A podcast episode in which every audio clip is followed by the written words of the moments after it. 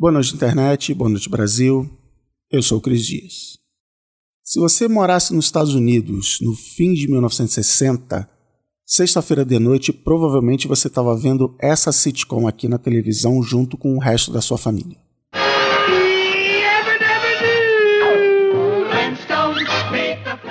Os Flintstones é criação do Will Haney e do Joe Barbera, os reis do desenho da TV, fundadores do estúdio Hanna-Barbera, criadores de tantos clássicos. Eles vinham de uma série de desenhos bem voltados para criança, tipo Dom Pichote, o Pepe Legal, e resolveram fazer uma coisa mais para a família toda, do jeito que eles faziam com o Tom e Jerry, que era uma série que foi criada para passar no cinema.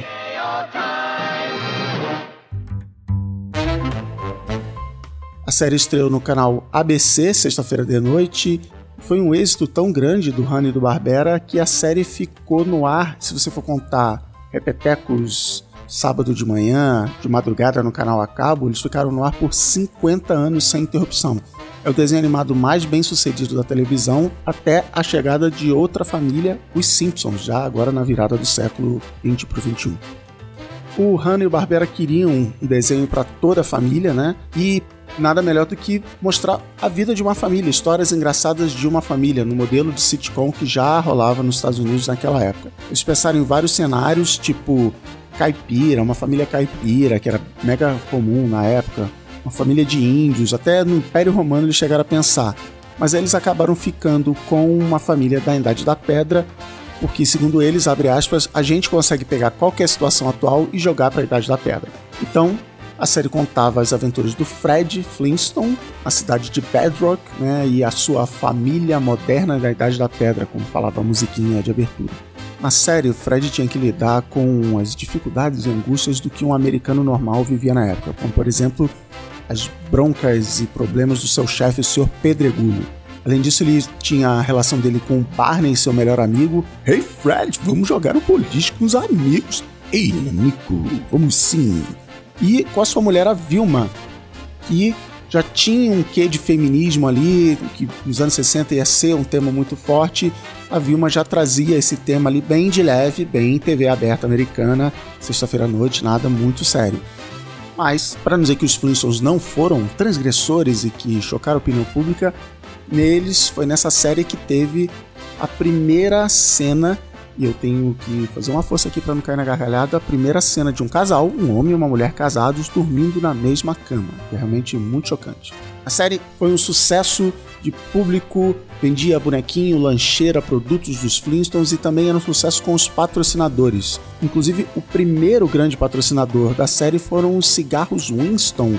E como era praxe na época, no fim de toda a série que tinha esse grande patrocinador, rolava um merchan dos cigarros Winstons com o Fred depois de um dia cansativo de trabalho, chegando em casa e relaxando, fumando seu cigarro Winston. The Flintstones has been brought to you by Winston, America's best-selling, best-tasting filter cigarette. Winston tastes good like a cigarette should. Então, quando você tem um sucesso desse nas mãos, só há uma coisa lógica a se fazer: os Flintstones do futuro.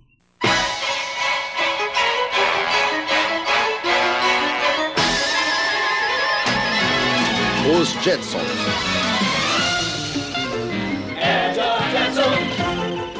Então, em setembro de 1962, também no canal ABC, agora todos os domingos, estreou Os Jetsons, que foi a primeira série, o primeiro desenho animado a passar a cores nos Estados Unidos, que é meio bizarro porque os Flintstones eram produzidos a cores, mas eles passavam, eles transmitiam em preto e branco.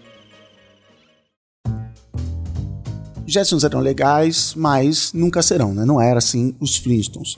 Primeiro porque aquela história de como é que é, faz igual, só que diferente. Você quer fazer é igual aos Flintstones, só que não é igual aos Flintstones, então você tem que agora contar essa história no futuro. E contar a história no futuro tem os seus problemas, porque parte da piada dos Flintstones era ficar nessa imaginação e nessa zoeira com o passado. Como é que você vai mostrar uma família pré-histórica completamente inventada?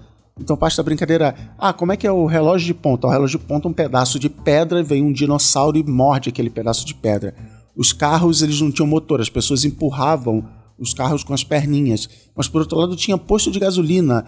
E por outro lado ainda, gasolina é feita de dinossauro, que, né, dinossauro morto, mas os dinossauros ainda estavam vivos, que é, humanos e dinossauros conviviam na pré-história. Então era essa piada, né? Era uma piscadela para os adultos, divertir as crianças, mas era uma piscadela para dizer, não, isso aqui é 1960, a gente está falando dos tempos atuais, de um jeito para te distrair, para te divertir, falando do passado. Já quando você fala do futuro, que nem os Jetsons, você está fazendo, o nome disso é futurismo, você está tentando dizer como vai ser o futuro.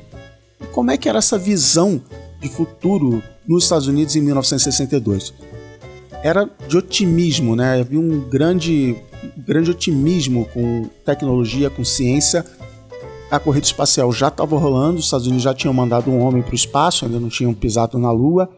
E a visão era que se você sonhou com uma coisa, essa coisa vai acontecer. É só chamar um cientista, é só chamar um tecnólogo, eles botarem suas mentes brilhantes para trabalhar que aquilo vai acontecer.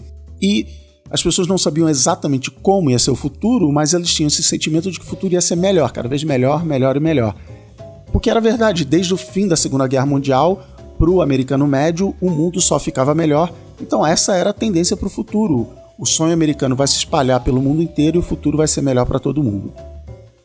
Aliás, isso tem até um nome bonito gourmet acadêmico que é o fim da história. O fim da história é um tipo um apocalipse, só que bom, porque o mundo acaba, a história acaba, porque tudo deu tão certo que a história não precisa mais avançar. A gente chegou no ápice da civilização, chega, pode parar como tá. Não é um conceito da época, ele já vem essa expressão, o fim da história já vem sendo dita desde os anos 1800, mas ele pegou força mesmo no século XX com gente de tudo que é lado, desde o Karl Marx até o Francis Fukuyama, que é um economista que trabalhou para o Ronald Reagan, para o presidente americano, e em 1992 ele escreveu um livro literalmente chamado O Fim da História, onde ele defendia que o governo Reagan e a sua política capitalista, liberal, globalista tinha sido tão bem sucedida que a história tinha chegado ao fim. Era isso, esse é o ápice supremo. E todo mundo que pregava, mesmo antes do Fukuyama, pregava o fim da história era isso. Não, nós inventamos um sistema econômico social tão perfeito que a história acabou, ela não precisa mais invadir.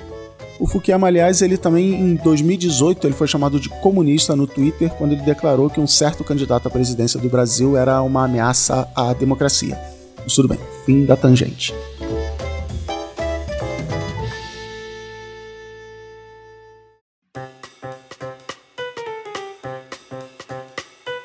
como é que era esse futurismo dos Jetsons, né? A série não falava diretamente em que ano se passava a história, porque de novo, desenho animado para crianças, né, para família, mas o material promocional da série dizia que ela se passava em 2062, que é basicamente 100 anos no futuro, é tipo muito no futuro. E a série tentava adivinhar o futuro com coisas, por exemplo, uma nas piadas, né, uma piada barra crítica mais forte que tem a série eram, por exemplo, eles tinham carros voadores. Todo mundo andava em carros voadores circulando pela cidade e tipo, ah, tô em 2018, cadê meus carros voadores? E não eram só os carros que eram voadores, a cidade inteira ficava nas nuvens com uns pilares gigantes e eles tinham coisas no espaço também. Acho que a escola das crianças era, era literalmente flutuante no espaço, mas alguma coisa aconteceu no planeta que não dava para ver o chão. Você nunca vê o piso, o chão, a terra do planeta Terra. Outra coisa que também não dava para ver na série, não sei se as pessoas em 1962 repararam, é que não tinha negros na série, todo mundo era branco ou robô. Os Jetsons acertaram tecnologia? É, dá pra dizer, por exemplo, uma das ferramentas de fazer piada no, na série era a videoconferência. As pessoas não usavam mais telefone, elas faziam videoconferência. E uma das minhas piadas preferidas eram as máscaras da manhã que as pessoas usavam de manhã para fazer, se alguém ligasse de manhã, para ninguém ver que você tava com a cara toda amassada ou com o cabelo todo despenteado. Era uma piada machista? Era uma piada machista, porque só mulheres usavam máscara da manhã no, no desenho. Mas quem já saiu na rua e viu pessoas tirando selfie fazendo biquinho de pato, né, sabe que isso é real, que a gente tem essa preocupação de como a gente aparece nos vídeos mais simples e que poucas pessoas vão ver.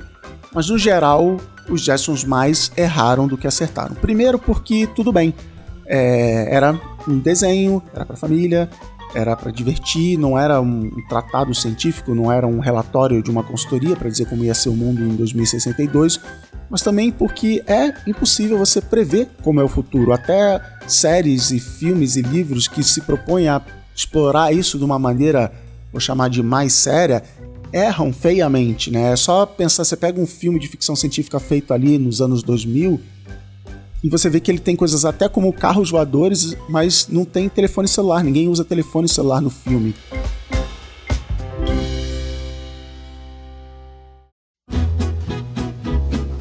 Se tem uma coisa que diferencia os seres humanos de outras espécies é que só a gente é capaz de falar a frase se tem uma coisa que diferencia os seres humanos de outras espécies. Se tem outra coisa que diferencia os seres humanos de outras espécies é que a gente é tipo uma máquina do tempo do futuro. A gente gasta a energia da nossa mente para ficar tentando prever o futuro, as coisas que vão acontecer. E eu tô falando do futuro próximo mesmo, o futuro jantar hoje de noite com crush, o futuro meu chefe mandou uma mensagem pelo zap não vai embora sem falar comigo. E aí a gente já começa a pirar. Eu, eu odiava quando meu chefe me mandava essa frase. Eu ficava o resto do dia inteiro pensando, minha hora chegou, acabou, agora ele vai me mandar embora. Ele descobriu que eu sou uma farsa. Eu ficava pirando, pensando o que, que ele ia me falar na reunião e eu nem conseguia trabalhar direito. E essa história de prever o futuro, ela é interessante porque quando eu parei de trabalhar no Facebook no meio do ano agora, eu fui conversar com um monte de gente sobre o mercado, o que, que eu podia fazer, o que, que eu não podia fazer. E várias delas falaram: caramba, Cris, você podia ajudar as pessoas a entender o futuro, né? Ser tipo um futurólogo, a explicar: olha, com a tecnologia avançando desse jeito, é isso que vai acontecer. O problema de fazer isso é que eu não gosto de dinheiro, não, brincadeira. O problema é que eu acho que não dá para prever o futuro, né? Eu é, podia meter um monte de dinheiro no bolso, tem um monte de gente disposta a pagar por isso, pagar por essa consultoria, por essa visão de que vai acontecer no futuro. Mas não, esse episódio de hoje aqui é basicamente para dizer que é impossível prever o futuro.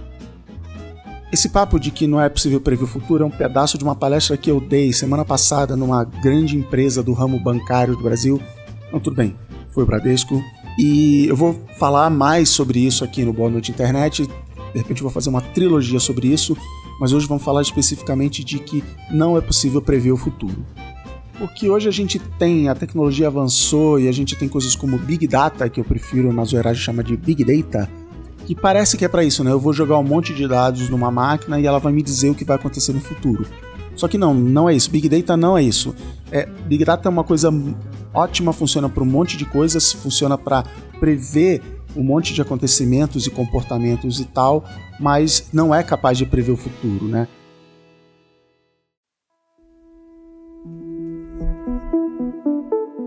Isso acontece porque existem tipos diferentes de previsão do futuro.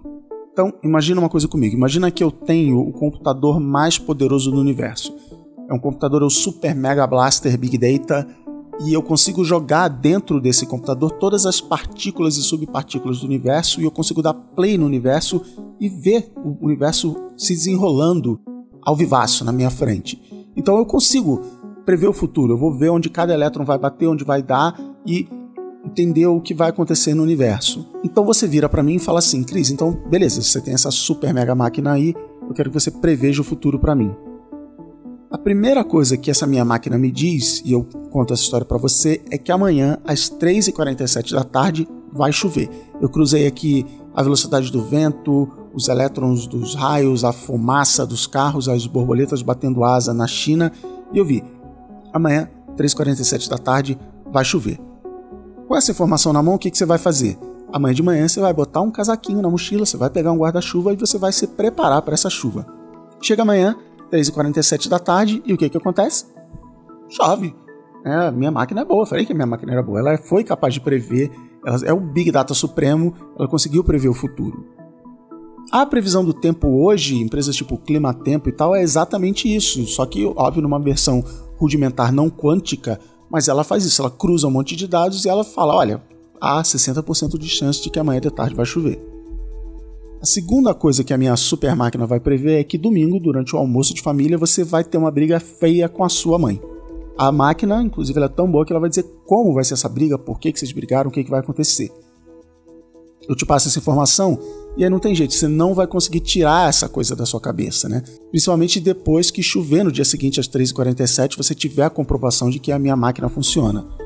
Então, sabendo que você vai domingo brigar com a sua mãe, você vai fazer coisas para, querendo ou não, resolver esse problema. Você vai, sei lá, levar flores para ela, você vai chegar lá lavando a louça já, arrumando a mesa, botando os garfinhos lá, passando um, um pano quente na relação, né? De repente, daqui até domingo, dá até pra você não fazer a coisa que vai deixar sua mãe chateada com você, que vai provocar a briga para início de conversa, né? Você pode até não ir, uma opção é não ir, nem vou, que aí não vai ter briga. Ou você pode fazer o contrário, se você for esse tipo de pessoa, você pode chegar lá e já partir pra briga antes mesmo de dar oi e causar uma briga diferente daquela briga que a minha máquina fez a previsão.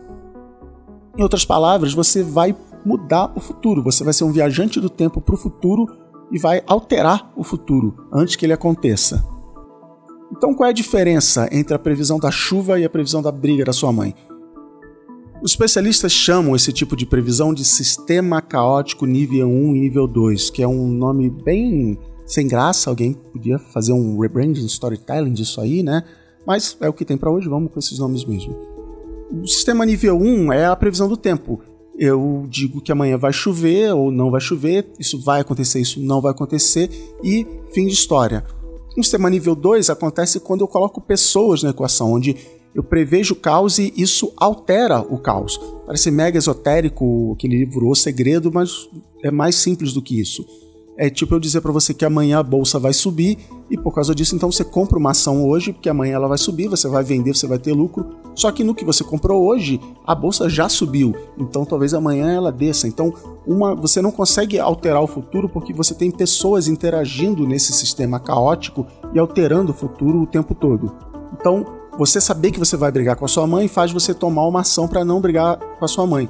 Mas você saber que amanhã vai chover, a chuva não vai virar e falar assim: ah, então também agora eu não vou chover, não, ninguém manda em mim, não vou chover porcaria nenhuma. Então é por isso que quando a gente tem pessoas envolvidas no sistema, é impossível prever o futuro.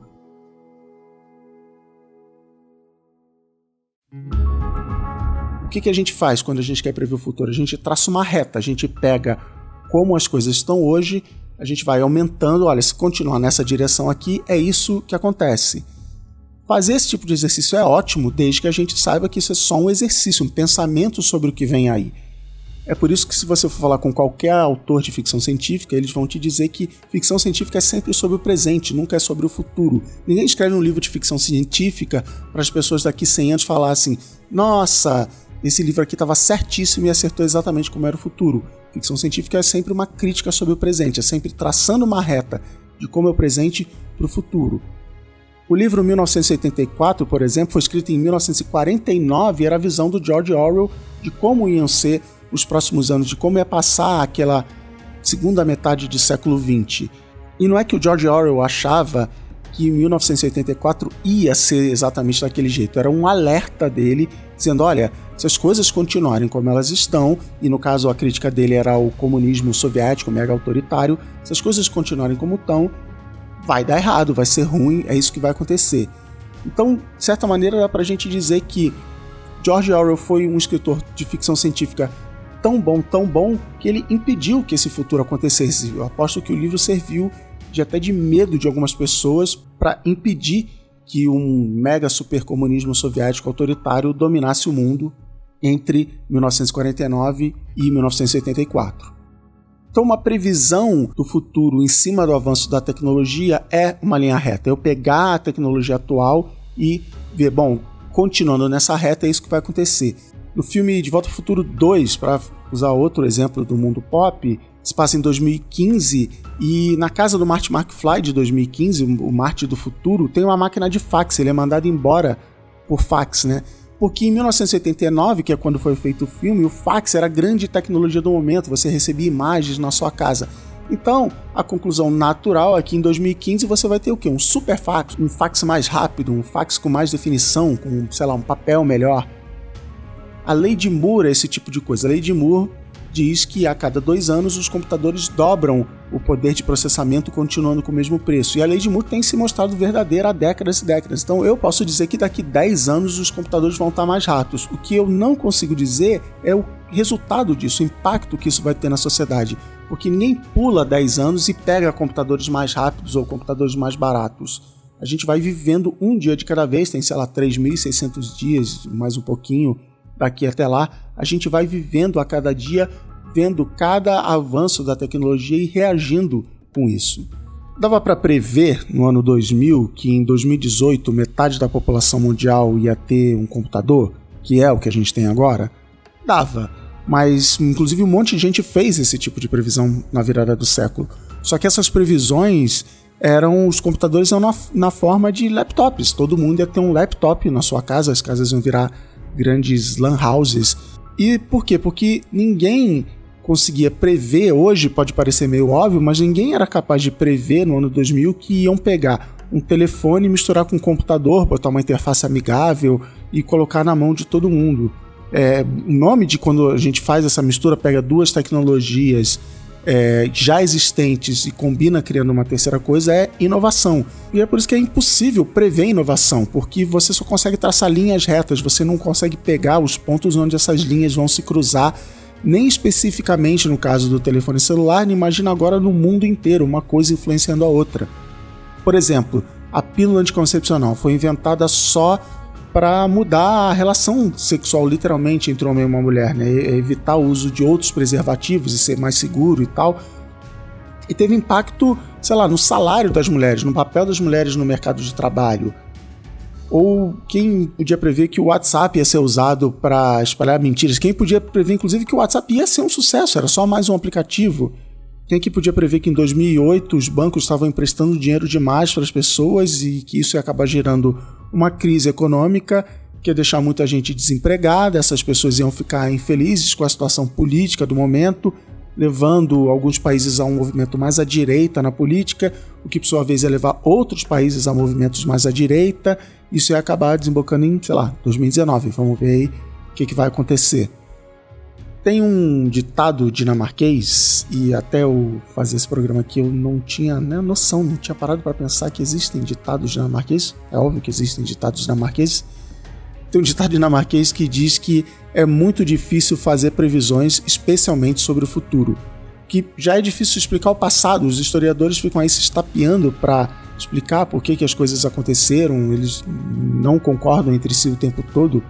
Explicar o passado é difícil. Se explicar o passado é difícil, prever o futuro é impossível.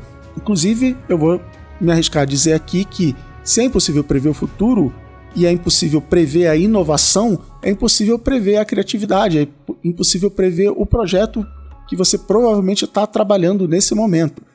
Mas isso aí eu vou ter que deixar para outro programa dentro dessa trilogia filosófica que eu estou pensando aqui no Boa Noite Internet.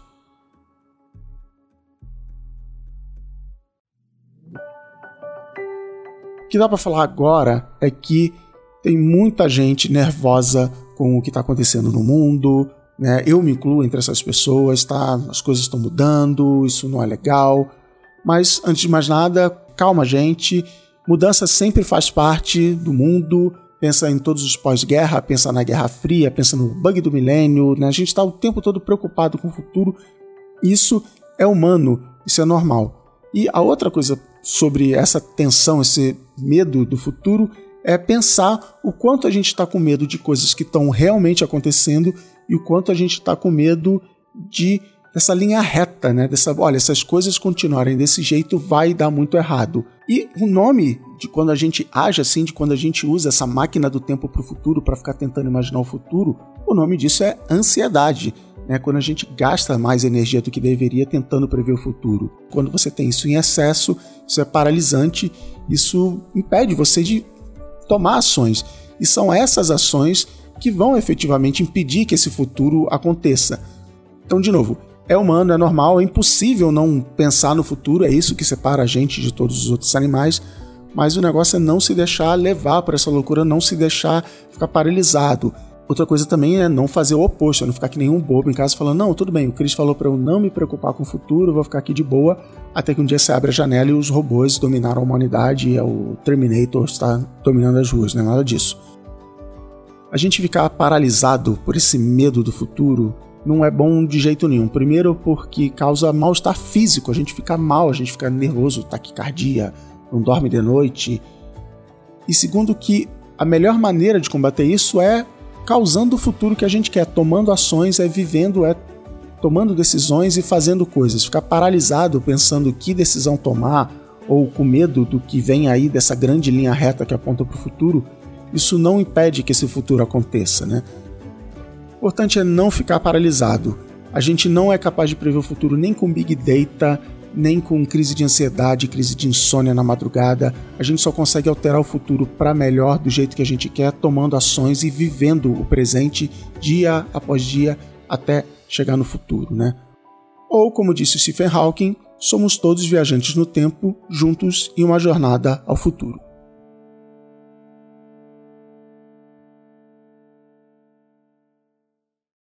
Boa noite, internet. Boa noite, Brasil. Por hoje é só.